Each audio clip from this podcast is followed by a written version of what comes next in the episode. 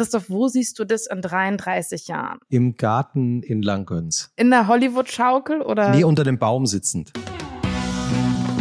Wie könnte unser Leben in Zukunft besser werden? Beziehungsweise was würde es zumindest nicht schlechter machen? Mein Name ist Nora Gantenbrink und ich möchte in diesem Podcast mit meinen Gästen immer eine Stunde über sie selbst, ihre Arbeit, aber auch über den Ist- und den Sollzustand in unserer Gesellschaft reden. Mein Gast heute ist Christoph Arment. Er ist Journalist, Chefredakteur des Zeitmagazins und Herausgeber der Weltkunst sowie Podcaster und Autor.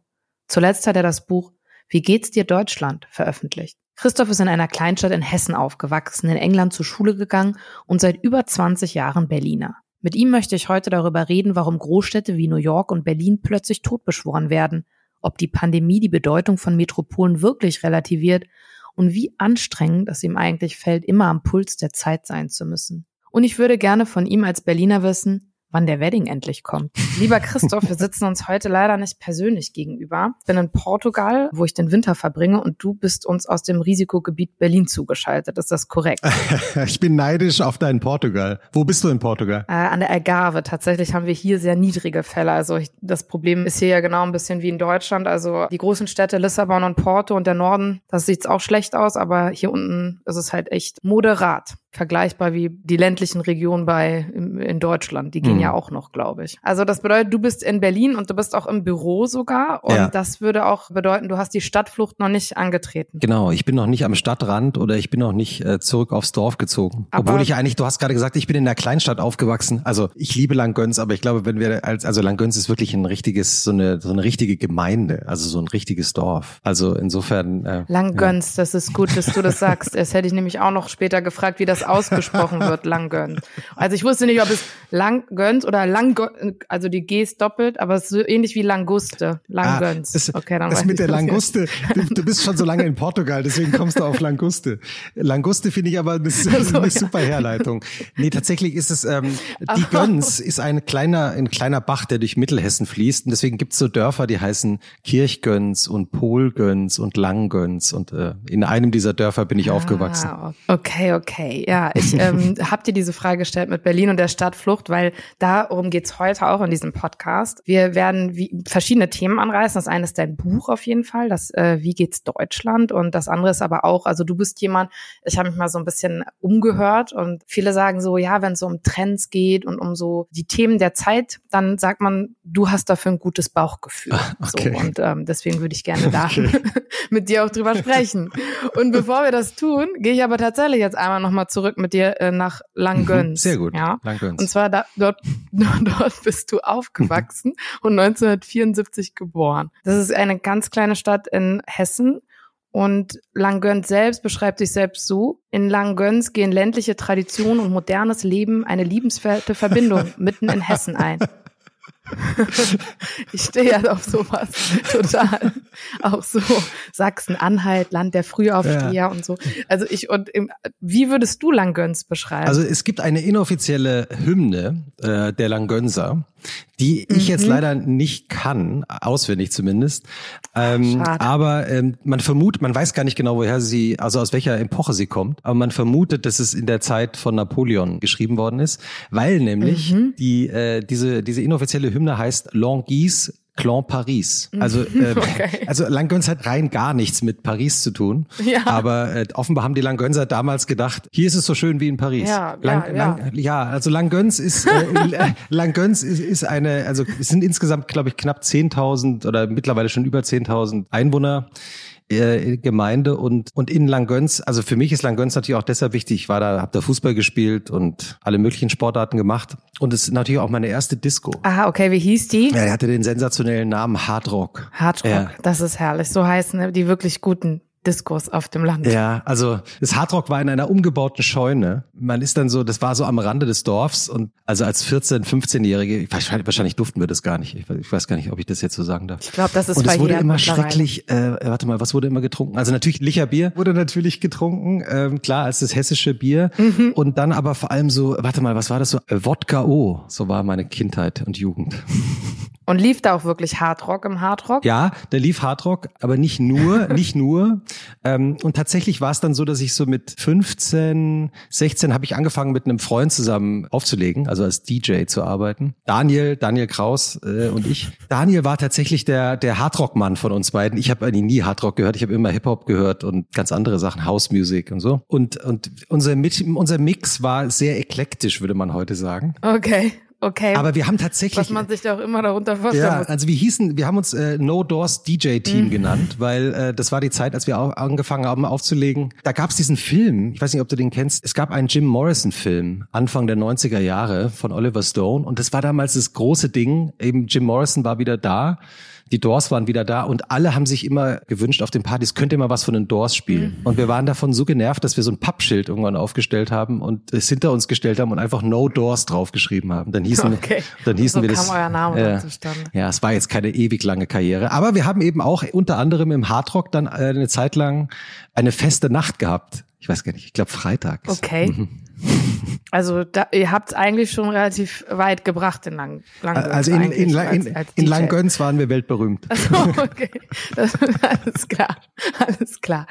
Lokalberühmtheit, so, so, so, ja, ihr wart so Lokalmatadore oder so nennt man ja, das doch, ja. ja okay, ja. alles klar, habe ich mhm. verstanden. Was ich auch gelesen habe, das würde ich noch gern verifizieren lassen. Deine Mutter kommt, die, ist die aus im Bietigheim aufgewachsen? Ja, genau. Meine Mutter ist in Husum geboren, in Nordfriesland. Meine Großeltern kamen aus Ostpreußen, äh, sind auf der Flucht dann in Norddeutschland erst gelandet und sind dann in so einem Umverteilungsprogramm, was es damals gab, in den 50er Jahren, also in die Nähe von Stuttgart gekommen, äh, weil mein Großvater da einen Job bekam, eben in dem berühmten Bietigheim-Bissing. Ja, wollte ich gerade sagen. Also du kennst Bietigheim-Bissing schon bevor es cool war. Ja, also, ja, also bevor dort äh, Shindy und Bowser und geboren worden sind. Ja, genau. Ich bin schon, schon so da? alt, dass ich mich an das Bietigheim-Bissing vor Shindy erinnern kann. Nein, aber das ist tatsächlich sehr lustig. Also weil aus Bietigheim-Bissing und ich habe keine Ahnung warum. Also ich habe auch keine Ahnung, warum die die Rapper da jetzt alle herkommen.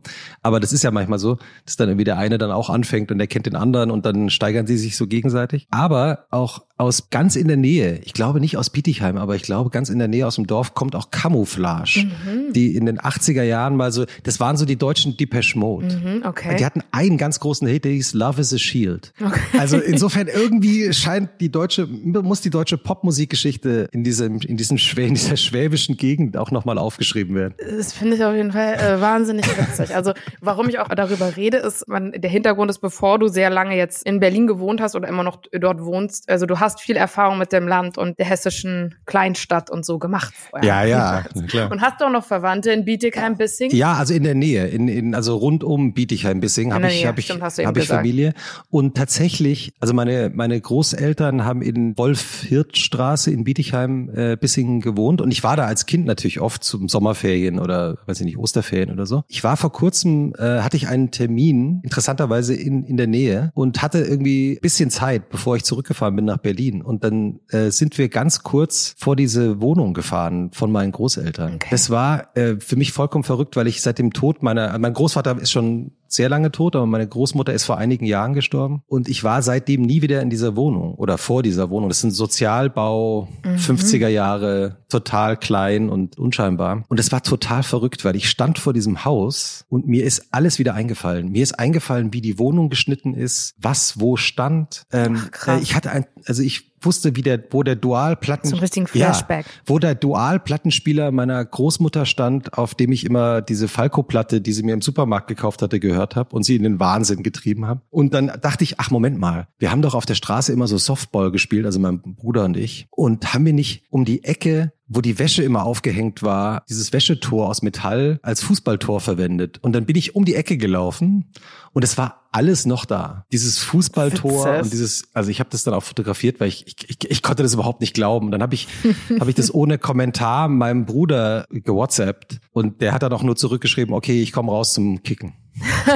Ich habe auch ähm, gelesen in deinem äh, letzten Buch, dass du Fußball gespielt hast und eigentlich auch ganz gerne äh, erst zumindest eine Zeit lang von einer Fußballkarriere geträumt hast. Und dann habe ich mich gefragt, wer war denn dein Fußballvorbild zu dieser Zeit?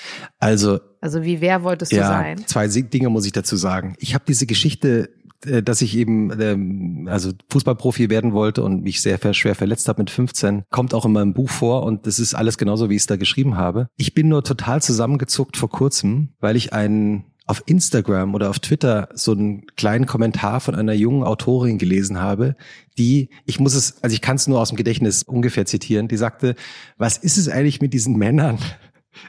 Ich glaube, sie hat sogar geschrieben mit diesen mittelalten weißen Männern oder so. Oh Gott. Die, ja, okay. die, die ich weiß es nicht mehr genau, die immer da, die immer diese Geschichte erzählen, dass sie mit 15 eigentlich Fußballprofi werden wollten und nur eine Verletzung hat sie davon abgehalten. Und als ich dieses, als ich das gelesen habe, dachte so ich mir, oh, oh, Gott, oh Gott, oh Gott, das ist äh, schrecklich. sie meinen natürlich mich, und dann habe ich, dann hab ich sie auch getaggt ja. und ich glaube, also ich glaube, sie meint mich auch. Okay, das heißt, und, viel, und viele andere Männer offenbar, die diese Geschichten erzählen. Das ist irgendwie, wenn man sich so als Klischee erwischt fühlt, ist es wirklich ein schreckliches Gefühl. Okay, ja gut, vielleicht war es beides, die Verletzung und du, du warst auch nicht gut genug. ja, ja, genau. Nein, und, und tatsächlich, also ich meine, ich bin ja, das ist ja schon wirklich lange her, also Ende der 80er war das ja. Und ich habe mich Ende 89 oder im Sommer 89, Herbst 89 verletzt. Und also es ist wirklich schon so lange her. Und was man eben heute sich gar nicht mehr vorstellen kann, Fußball war damals extrem uncool. Also kein Mensch wollte irgendwie, also in meiner Jugend und Kindheit haben zwar Jungs und auch ein paar Mädchen äh, Fußball gespielt, aber es war überhaupt nicht dieses riesigen Mega-Ding, was es heute ist. Mhm, also in meiner Jugend war Basketball immer viel cooler. Wir, wir, wollten alle so spielen wie Larry Bird und Magic Johnson. So, das waren eigentlich meine Helden. Okay. Das heißt aber, du hast dann in äh, Butzbach Abitur gemacht. Du gab's damals schon Abi-Mottos. Was war euer Abi-Motto in Butzbach? Das ist eine gute Frage. Also ich weiß, ich, das Abi-Motto fällt mir gerade nicht ein. Ich weiß nur, dass wir einen Streich gespielt gespielt haben. Wir haben so eine versteckte Kamera-Sketch aufgenommen beim Abi, für den Abi-Ball, der, glaube ich, viel zu lang war und die Leute an dem Abi-Ball auch total gelangweilt hat.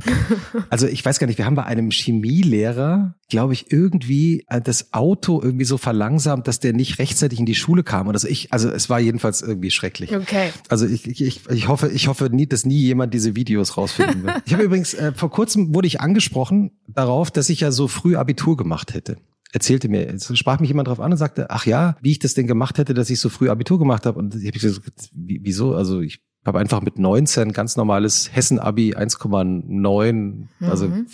völlig unspektakulär. Irgendjemand hat auf Wikipedia geschrieben, dass ich 1990 mein Abitur gemacht habe. Was einfach, also da wäre ich 16 gewesen. Also Ach so, ah, okay. Ähm, Okay. Falls es jemand okay. korrigiert.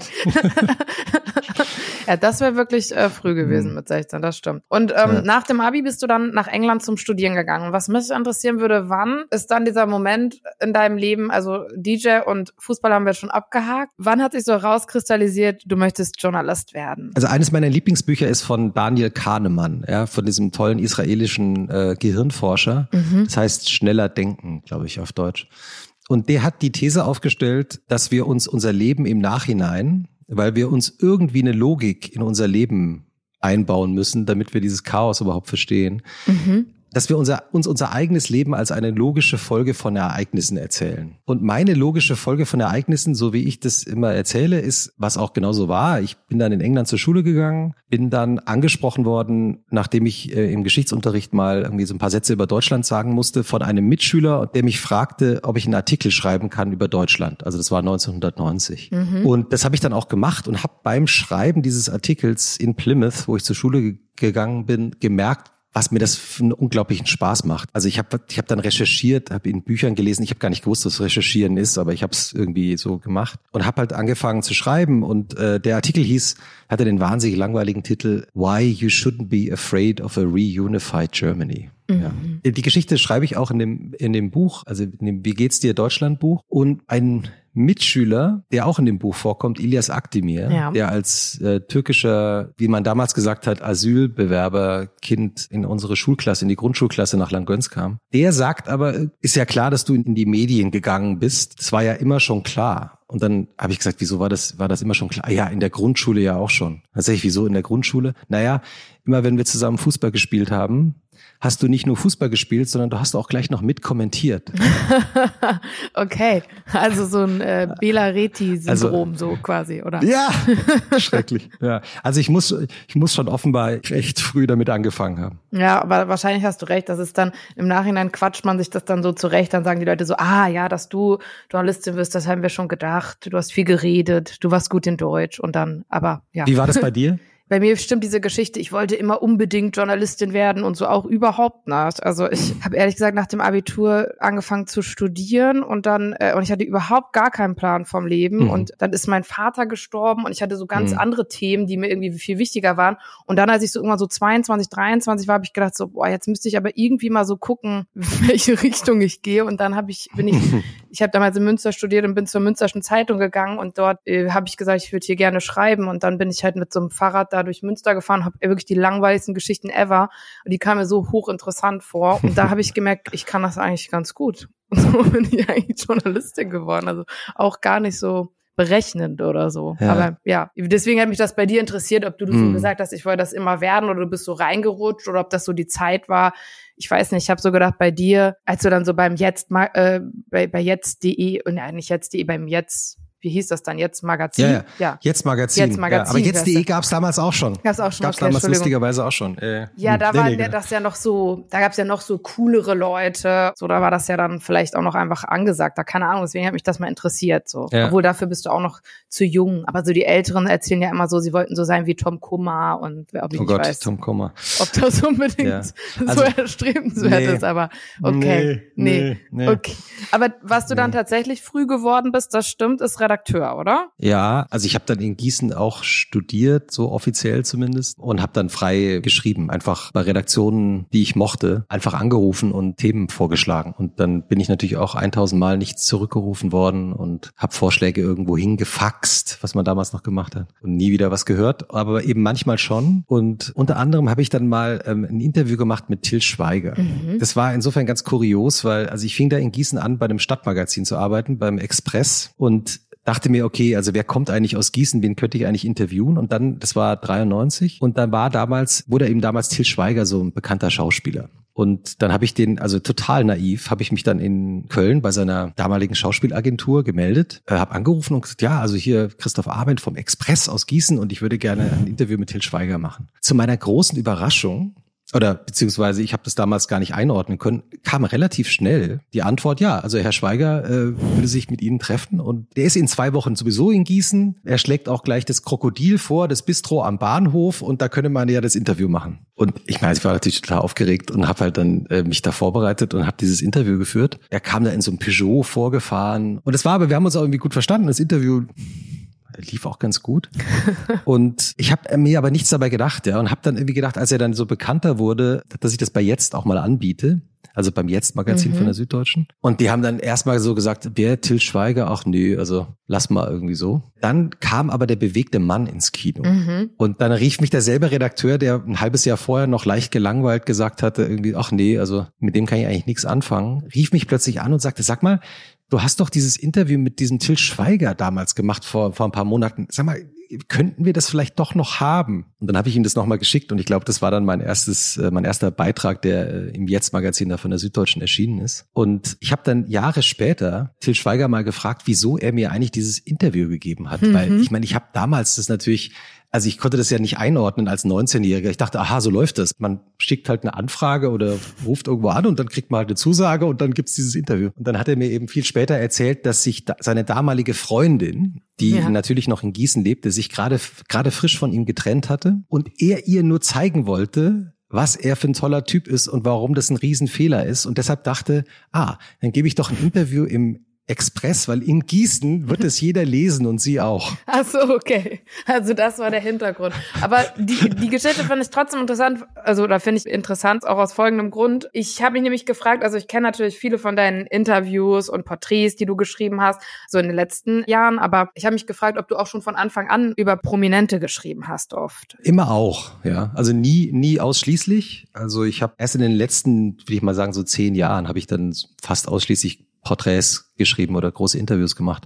Ich habe auch bei jetzt ganz andere Sachen geschrieben, also Essays oder persönliche Texte. Aber ich habe das immer schon auch gemacht, ja. Mhm, okay. Christoph, dann bist du quasi, als du beim Jetzt-Magazin warst, warst du in München, glaube ich, war das damals. Und genau. du bist mhm. dann zum Tagesspiegel nach Berlin gekommen, oder? 1998, glaube ich. Ja. Also seit, seit 22 Jahren Berliner. Und jetzt hast du das Gefühl, seit Corona oder ereilt dich das, was auch mich teilweise in Hamburg ähm, ereilt, dass sehr viele Leute jetzt sagen, sie sehen sich nach Häusern um in der Uckermark. Kommt dir das bekannt vor? Ja, ja. Lass uns doch mal gucken, was am Stadtrand los ist. Mhm. Äh, Habe ich jetzt auch schon ein paar Mal gehört. Also ich meine, ich komme ja vom Land. Also wenn du wirklich auf dem Land aufgewachsen bist wie ich, dann weißt du natürlich auch genau, warum du irgendwann in die Stadt gezogen bist. Und so geht mir das mit Berlin auch. Also Berlin hat sich natürlich in diesem Jahr, also in diesem Corona-Jahr, für mich auch komplett verändert. Ich glaube, ich war noch nie so viel an der frischen Luft wie in diesem Jahr. Also ich bin seit Mitte März nicht mehr U-Bahn gefahren. Ich gehe sowieso morgens laufen und habe schon vorher, also vor Corona, manchmal an, bin ich angefangen, so hier aus Mitte nach Schöneberg zu Fuß abends nach Hause zu gehen, wo ich wohne. Während Corona habe ich halt angefangen, das einfach nur noch zu machen. Mhm. Also ich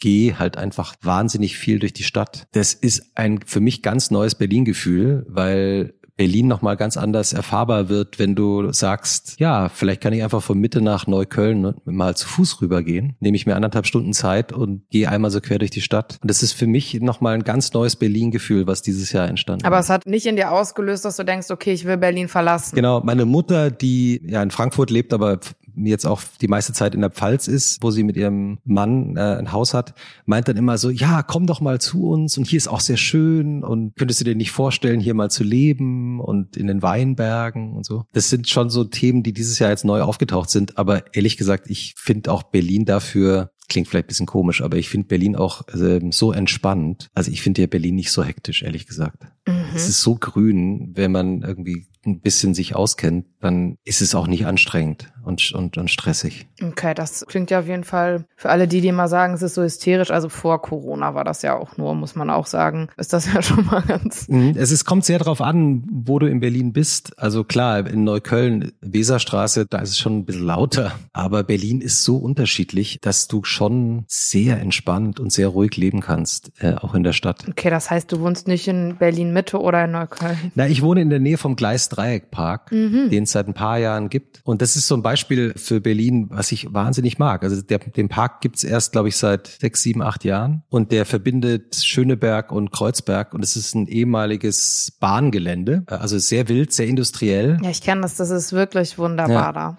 Ja. Und da gehe ich halt jeden Morgen laufen. Und da bin ich dann so eine Dreiviertelstunde durch, durch diesen Park oder durch diese Industrieanlage gelaufen bin. Da fahren obens noch, fährt obens die U-Bahn lang und dann bin ich schon glücklich. Und hast du Angst, Christoph, dass Berlin nach Corona nie wieder das sein wird, was es vorher war? Als es losging mit Corona, haben ja relativ schnell relativ viele Leute gesagt, dass sie das überhaupt nicht glauben, dass sich irgendwie die Dinge grundsätzlich ändern werden und am Ende wird doch alles wieder wie immer sein und die Menschen werden sein wie immer. Ich glaube das ja nicht. Ich glaube, das also gilt für Berlin wie für alles andere auch. Ich glaube, das ist so eine eindrückliche Erfahrung, die wir alle gleichzeitig machen und wir sind ja immer noch mittendrin, dass es natürlich den Blick auf vieles verändern wird. Und ja auch schon verändert. Also ich glaube schon so ein Zugang zur Natur oder so ein anderes Bewusstsein, also mir geht's zumindest so, es ist schon ausgelöst worden durch dieses Corona-Jahr oder durch die Pandemie, von der wir ja leider davon ausgehen müssen, dass sie am Ende des Jahres immer noch voll da ist. Aber du stimmst nicht. Also es gab jetzt ja mehrere Berichte halt auch in der New York Times und so, wo es eben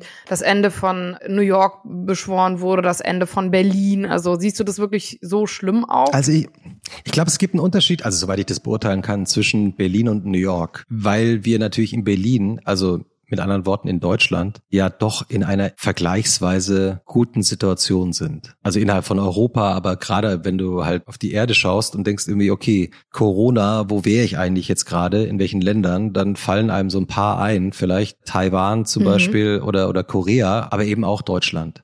Deswegen ist, glaube ich, das Lebensgefühl in Berlin von vielen schon immer noch so, dass sie sagen, also wenn man irgendwo gerade sein will, dann in Deutschland und dann ist Berlin eben Teil von Deutschland. Ich war ja logischerweise seit, seit dem Ausbruch von Corona nicht mehr in New York. An New York nehme ich aber aus der Distanz von den Leuten, die ich da kenne, komplett anders wahr. Mhm. Also ich glaube schon, dass das New York, was wir so in den letzten 20 Jahren erlebt haben, das gibt's so nicht mehr guter Freund hat mir gerade erzählt, dass sein Bruder in Manhattan innerhalb der letzten vier Wochen zweimal überfallen worden ist. Wahnsinn. Also Downtown. Ja. Und das von Obdachlosen Und das ist sozusagen aber auch klar, wenn man einmal drüber nachdenkt, da ja niemand mehr in der Stadt ist, ja. bekommen zum Beispiel Obdachlose auch kein Trinkgeld mehr und kein Geld mehr zugesteckt. Das heißt, die Aggression in der Stadt offenbar nimmt eben schon zu. Und die Idee von New York ist ja immer gewesen, viele Menschen zu treffen, auszugehen, mhm. in Restaurants zu sitzen, wo man eng aufeinander sitzt und viele Eindrücke sammelt. Ja, alle, die es sich leisten können, sind ja nicht mehr da oder äh, also sind entweder außerhalb von New York oder haben auch Amerika verlassen. Ich kenne auch eine Freundin von mir, die Hals über Kopf mit einem der letzten Flugzeuge rausgeflogen ist nach Europa und die seitdem nicht mehr in ihrer Wohnung war, die sie in New York hat. Wahnsinn, ja, also das okay. ist schon dramatisch. Das ist total mhm. interessant, was du erzählst. Und du bist aber ja auch jemand, der auch beruflich bedingt, du kennst ja wahnsinnig viele viele Künstler, Sänger, also die jetzt auch eben diese Pandemie sehr stark trifft. Deswegen mhm. macht ihr auch unter anderem diesen Zeitmagazin-Newsletter.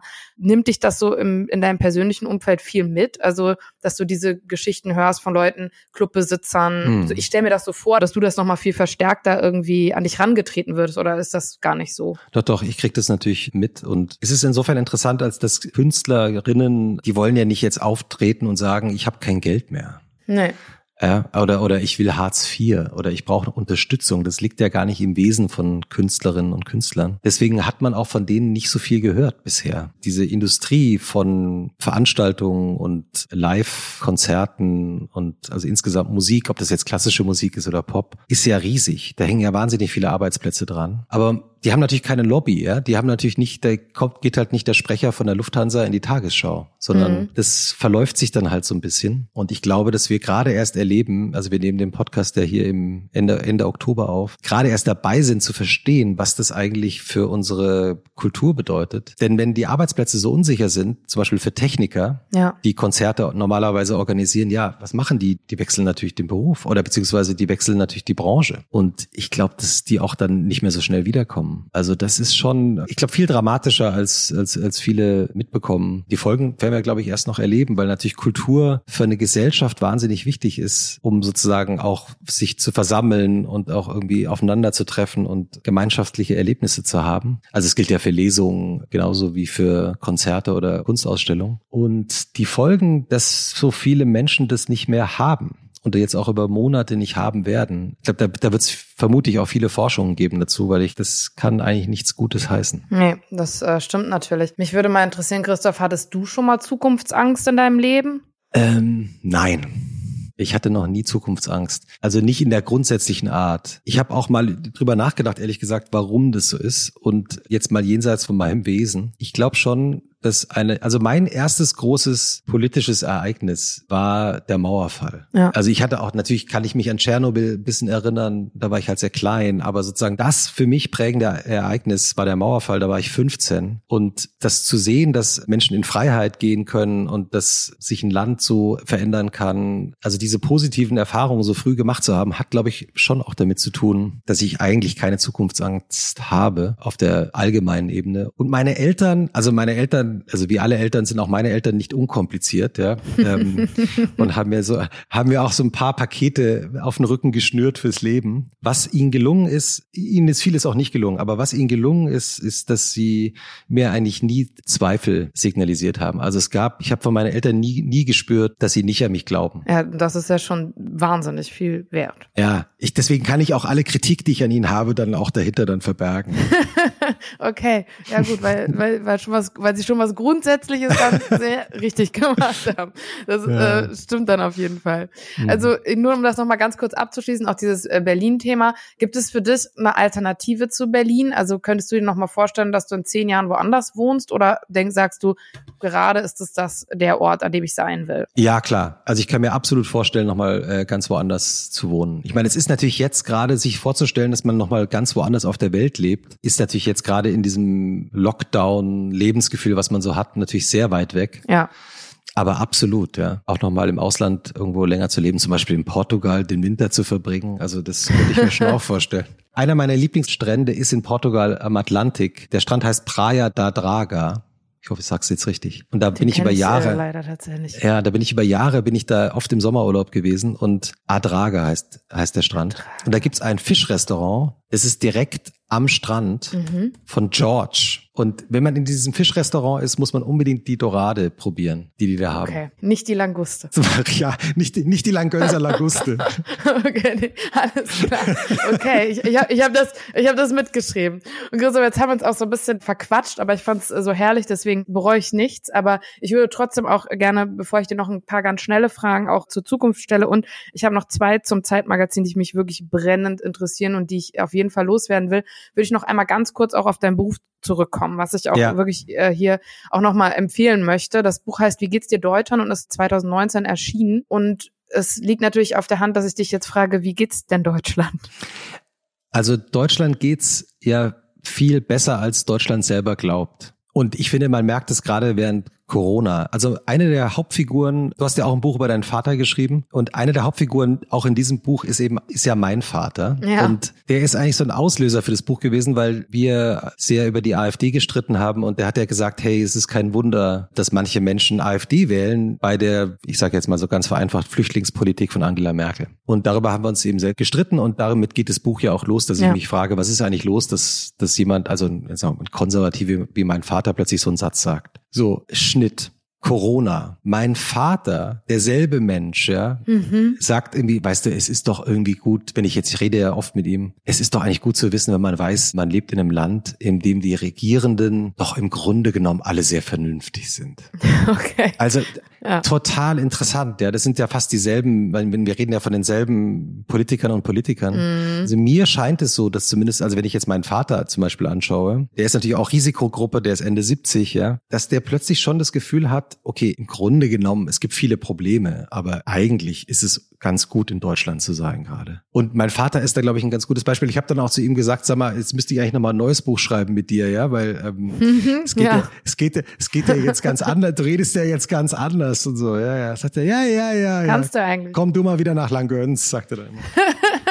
ja, tatsächlich, das äh, kann man machen. Und was ich auch wahnsinnig interessant fand, das schreibt sie eben auch in diesem Buch, du hast schon vor 20 Jahren ein anderes Buch geschrieben, wo du eigentlich auch dich mit Deutschland beschäftigt hast. Mhm. Und zwar heißt das Morgen tanzt die ganze Welt, die Jungen, die Alten, der Krieg. Ja, da triffst du die Großväter der Bundesrepublik. Und da habe ich mich gefragt, du warst damals 20, als du dieses Buch geschrieben hast. Also wie hast du das, diese Interviews bekommen und haben die dich ernst genommen?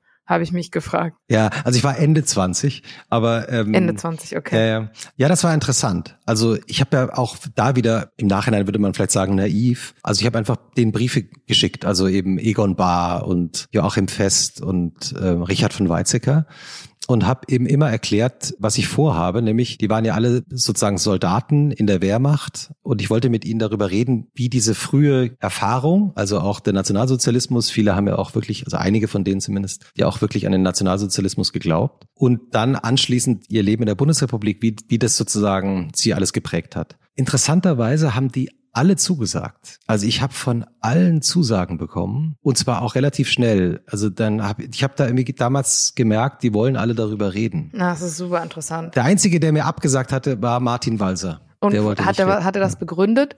Nee, der war der Einzige, der nicht reden wollte. Das ist halt aber, auch Martin Walser. Aber, genau, aber ich fand's, fand das fand ich ganz interessant im Nachhinein. Ne? Christoph, ich mache jetzt auch einen harten Cut und zwar, ich möchte dir eine Frage stellen zum Zeitmagazin und zwar, von wem versuchst du seit Jahren ein Interview zu bekommen und es klappt nicht.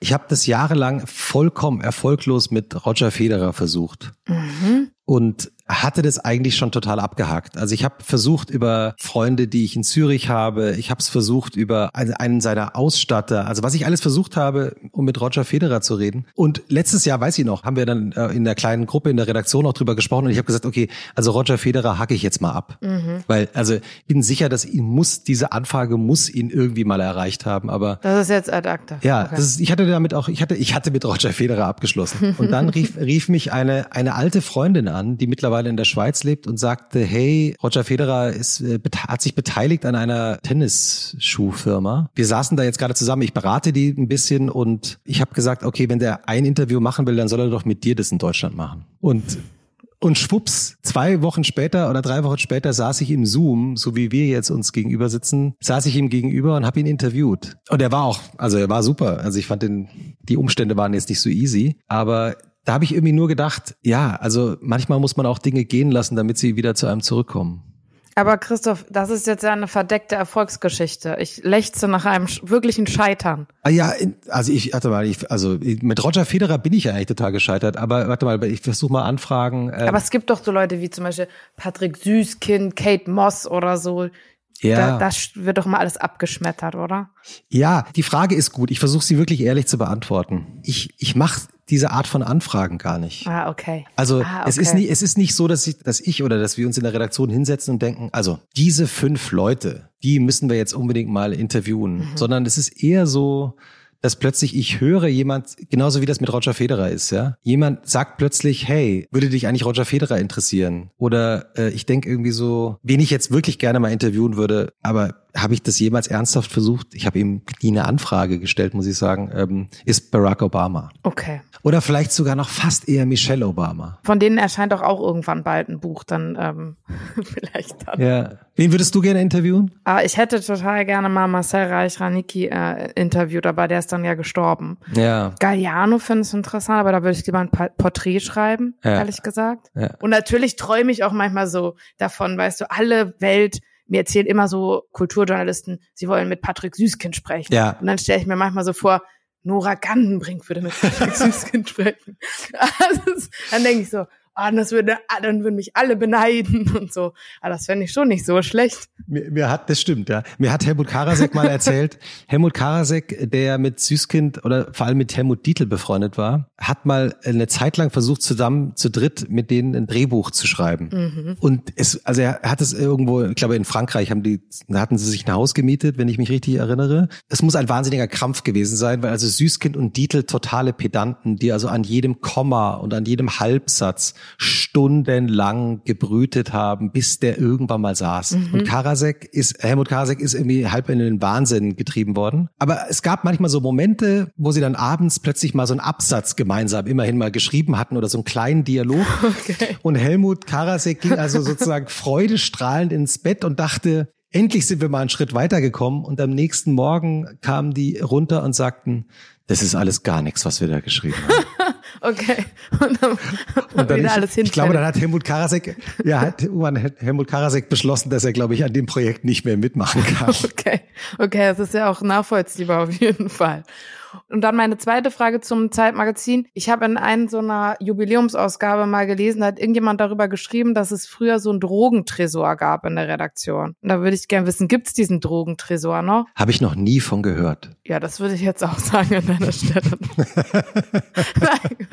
also man muss ja mal sagen, es gab ja zwei Zeitmagazine. Es gab sozusagen das, das Zeitmagazin ist ja das älteste seiner Art in Deutschland. Das ist ja 1970 gegründet worden. Ich glaube, hier reden wir jetzt von der Zeit, wilden Zeit der 70er Jahre. Mhm, ja. Also das ist sozusagen selbst vor meiner Zeit gewesen. Dann ist ja das Zeitmagazin 2007 wieder gegründet worden. Das gab es ja mal ein paar Jahre nicht zwischendurch. Okay. Ich glaube, der Drogentresor bezieht sich auf die, auf die Hippie-Zeit. Okay, alles klar, gut. Dann äh, hake ich den ab. Es hätte mich halt einfach nur sehr, sehr stark interessiert. Und zum Thema Zeitmagazin würde mich auch noch einfach super stark interessieren. Ihr seid ja ein Zeitgeistmagazin und du triffst dich ja immer sehr stark mit Leuten, die gerade irgendwie angesagt sind. Und ich frage mich, also A, dieses Gespür, so was ist gerade, so was liegt richtig in der Zeit.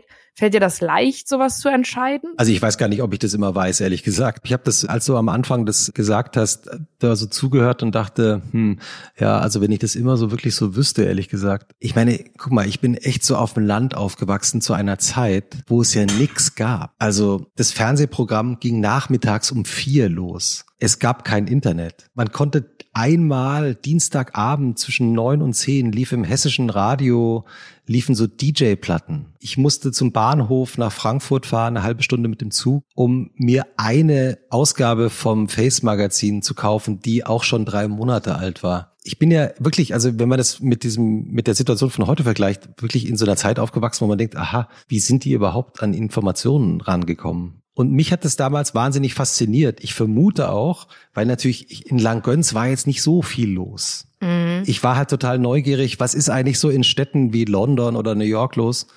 Und wollte da immer hin. Okay, das hat, das, also es war so eine Bewunderung, die einen da so hingetrieben hat auch. Ja, eine Bewunderung oder ich dachte immer, okay, da ist das aufregende Leben. Also da, wo ich jetzt gerade war, in Langöns, war es sehr schön und sehr ruhig und sehr behütet. Aufregend, also bis auf natürlich die wilden Nächte im Hardrock.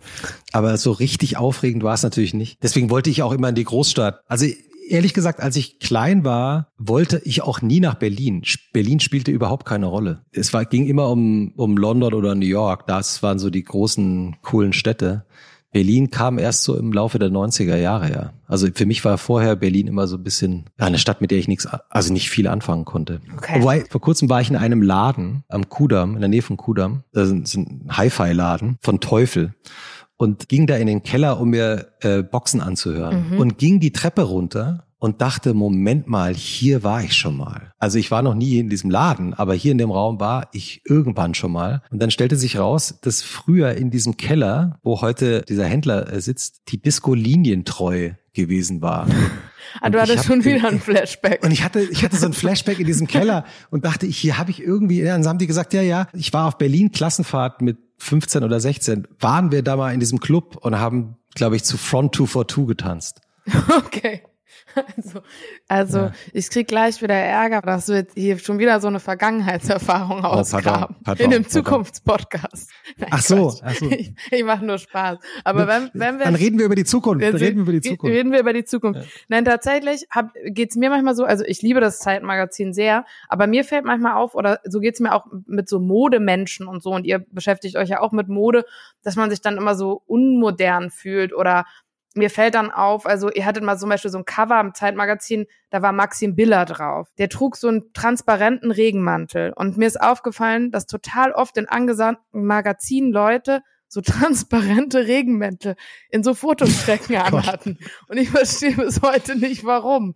Dann denke ich, das ist wahrscheinlich jetzt gerade so Fashion, aber ich, ich, ich, ich verstehe es einfach nicht. Also hast du sowas auch noch manchmal oder? Ja, also ich meine, ich erinnere mich auch an das Foto von Maxim Biller im blauen Regenmantel. Ich weiß gar nicht, warum der diesen blauen Regenmantel getragen hat, ehrlich gesagt. Und bei Maxim Biller würde ich auch nicht ausschließen, dass er den selber mitgebracht hatte. Ach ich weiß so, es nicht. Ich dachte, weil er, dem habe ich ihn angezogen. Nee, aber also, aber ich keine Ahnung. Also ich war bei dem Shooting nicht dabei. Ja klar, ich meine, also Mode ist aufregend und eine faszinierende Angelegenheit, wenn man sie nicht immer zu ernst nimmt. Mhm. Also okay. ich finde immer, Mode ist eine, ist eine interessante Sprache, aber es ist eben nur eine von vielen. Okay, das ist die Strategie, wie du damit umgehst. Ich denke dann direkt immer so, ich verstehe irgendwas nicht, ich verstehe irgendwas nicht. Ich, so, ich brauche jetzt auch so einen Regenmantel, aber ich finde es eigentlich hässlich. so, aber gut. ja, aber ehrlich gesagt, also jetzt, wir sollen ja über die Zukunft reden und nicht über die Vergangenheit, aber wenn man manchmal Fotos sieht von vor fünf Jahren, denkt man sich auch manchmal so, was, was hat man da eigentlich getragen? Also das ist ja irgendwie auch ganz schön. Echt, das ist interessant. Ich habe das Gefühl, also ich kenne dich ja nicht persönlich, aber ich habe das Gefühl, du bist so ein Mensch, der, der eigentlich sein ganzes Leben schon gleich aussieht. ich habe ich hab, ähm, ich hab gerade letzte Woche mir eine neue Brille gekauft, weil ich dachte irgendwie, also ich habe die irgendwie gesehen, fand die irgendwie gut. Dann sagte die Verkäuferin irgendwie, ja, sie tragen, sie, sie, so sehen sie halt aus, ja, mit der Brille. Aber ich, ich trage erst seit zehn Jahren Brille zum Beispiel. Ach so, okay. Wenn ich jetzt die Brille abziehe, sehe ich, glaube ich, auch wirklich anders aus. Also ich hoffe, dass ich da anders aussehe. Du findest, dass ich immer gleich ausgesehen habe? Ah, ja. ja, also nur bei, ich habe nur so eine Google-Bildersuche gemacht. Da, es gibt ja so Menschen, da denkt man so, was, das ist der? Und dann gibt es so welche, da denkt man so, ja, das, das baut alles aufeinander auf irgendwie ah, so. Ja. Das hatte ich das Gefühl. Von da. Nur das Brillengestell wechselt. ja, also bis auf die Brille vielleicht. Aber ansonsten hatte ich das Gefühl auf jeden Fall. Und glaubst du, dass du jemand bist, der so einen Ruhestand dann auch genießen kann? Oder wirst du immer so Bücher und Drehbücher schreiben und so Vorwörter von Fotobänden und so? Sei mal ganz ehrlich. Du darfst, du darfst doch nicht so schreckliche Fragen stellen. Ich habe gestern tatsächlich ein Vorwort für ein Fotobuch geschrieben. ja, also ich kann es mir nicht vorstellen, dass ich nichts tue, aber ich kann erstaunlicherweise im Urlaub zum Beispiel auch wirklich nichts tun. Mhm. Also äh, das geht, das geht wirklich. Ich hätte jetzt erwartet, dass du dann doch vielleicht an Wie geht's dir Deutschland nächster Teil ja, arbeitest. Also, aber das ist ja einfach auch nur. Äh du hast mich, du hast mich wirklich vorhin, als du mich gefragt hast, du hast mich, glaube ich, wirklich auf eine Idee gebracht. Ich bin gespannt, was daraus wird. okay. So, und jetzt zur alles entscheidenden Frage. Oh Gott. Wann kommt der Wedding? In 33 Jahren.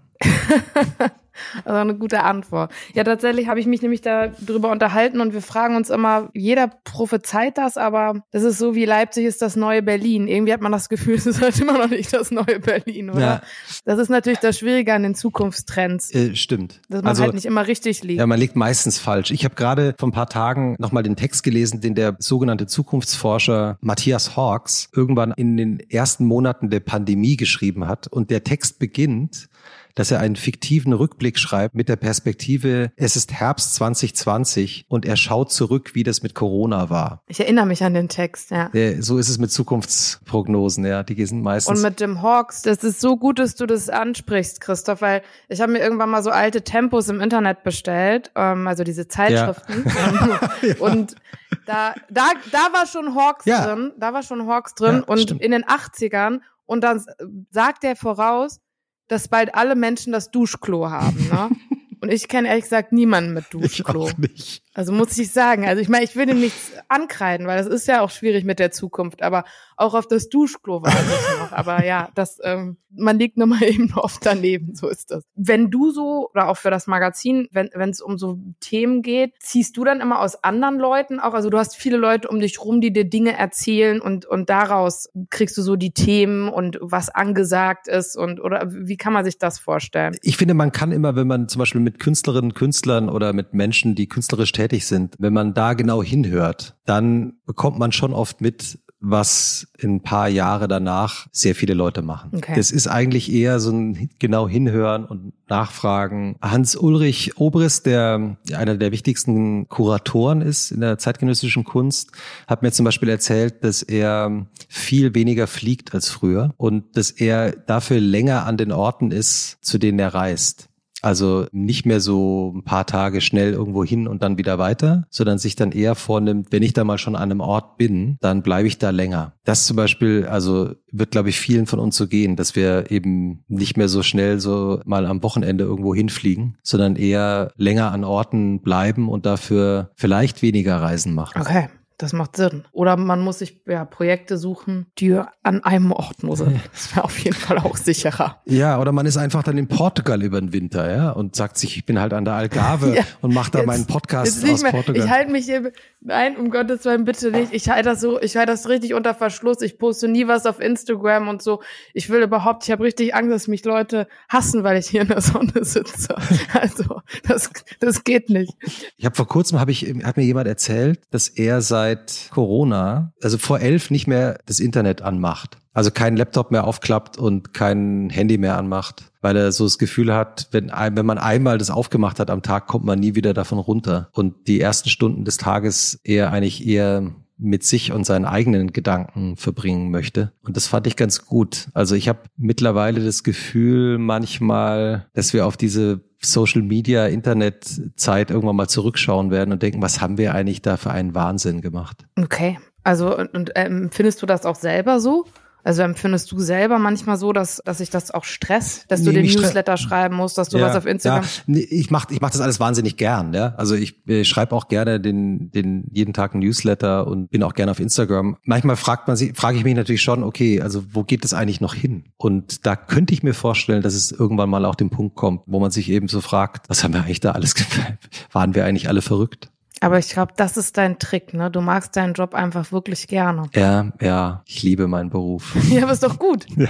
Ja, nein, weiß ich nicht. Aber hätte ich jetzt so gedacht vielleicht. Ich habe, ich habe, ich habe vor kurzem, wir, wir dürfen ja nicht über die Vergangenheit reden, ich weiß nicht, aber ich habe vor kurzem ging mir so durch den Kopf, dass ich im Grunde genommen das mache, was ich mit 15 auch gemacht habe. Mich für Dinge interessieren, die ich interessant fand und darüber nachzudenken. Und als in der Schule habe ich halt dann in der Schülerzeitung geschrieben oder habe halt irgendwie als DJ Platten aufgelegt auf einer Geburtstagsparty auf der Tennishütte in Niederkleen von einer Freundin. Aber im Grunde genommen ist es immer noch das, was mich interessiert. Aber hast du nicht trotzdem manchmal wenn ich dir die Frage stellen darf, das Gefühl, dass Leute dann zum Beispiel besonders nett zu dir sind, weil du der Chefredakteur des Zeitmagazins bist? Ja, also das kann ich ja nur rausfinden, wenn ich mal nicht mehr Chefredakteur des Zeitmagazins bin.